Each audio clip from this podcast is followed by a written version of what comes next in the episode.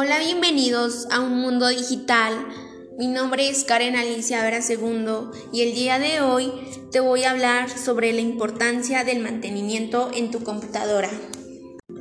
Para empezar, sabemos que existe dos tipos de mantenimiento y vamos a dar comienzo con el correctivo.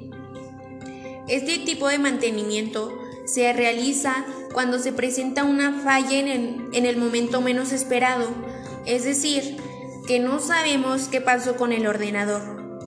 Y por el otro lado está el mantenimiento preventivo, que es el conjunto de actividades periódicas para mantener la computadora en un óptimo estado de su funcionamiento y poder detectar fallas o daños en sus componentes.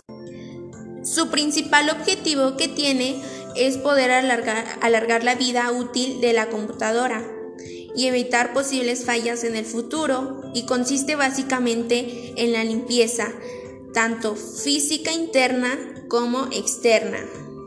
Esto se sugiere hacerlo una vez cada seis meses.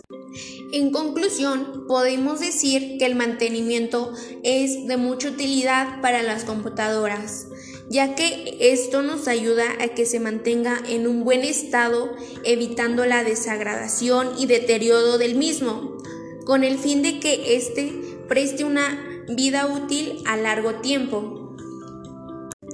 Esto es todo, espero y te haya gustado y te haya servido de mucha ayuda y gracias por escuchar.